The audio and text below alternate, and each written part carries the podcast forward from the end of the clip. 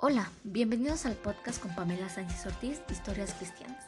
El día de hoy contaremos y reflexionaremos sobre una historia titulada Lo único a lo que debemos temer es al temor mismo, de Franklin Roosevelt.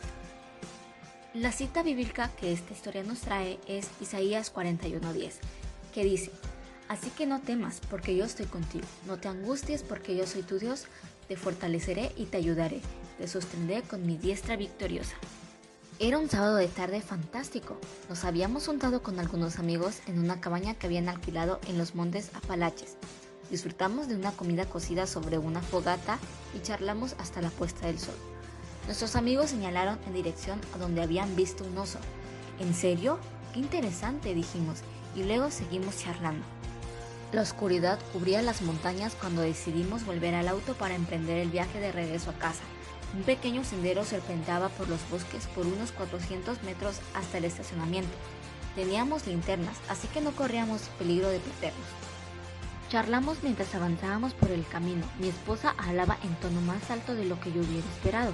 Entonces sugirió que cantáramos cuando ya se pase lista, cuando ya se pase listo. Lori estaba cantando a todo pulmón. Eso es extraño, pensé. Ella no suele cantar cuando hacemos senderismo y nunca canta así de alto. Entonces entendí. Estaba cantando porque no quería morir. Esperaba que su canto espantara a los osos antes de que se acercaran lo suficiente para oler lo delicioso que sería comerla. No te dejaré mucho tiempo con el suspenso. Logramos volver con vida. Más tarde descubrí que nadie en el estado había muerto por ataque de osos.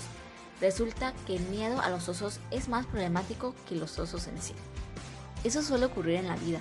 Los miedos causan más daño que las cosas que nos dan miedo. Debe ser por eso que uno de los mensajes más frecuentes en la Biblia es no temas.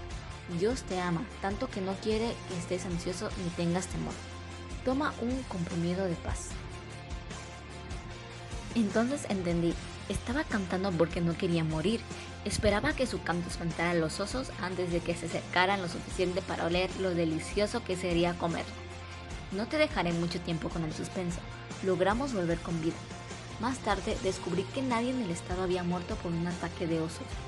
Resulta que el miedo a los osos es más problemático que los osos en sí. Eso suele ocurrir en la vida. Los miedos causan más daño que las cosas que nos dan miedo.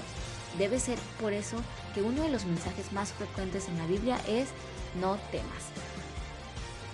Dios te ama tanto que no quiere que estés ansioso ni tengas temor. Toma un comprimido de paz. Dice Él, estoy aquí contigo.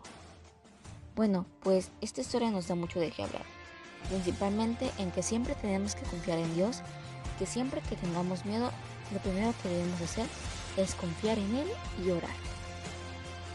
Esto ha sido todo por el día de hoy. Los esperamos la siguiente semana. Adiós.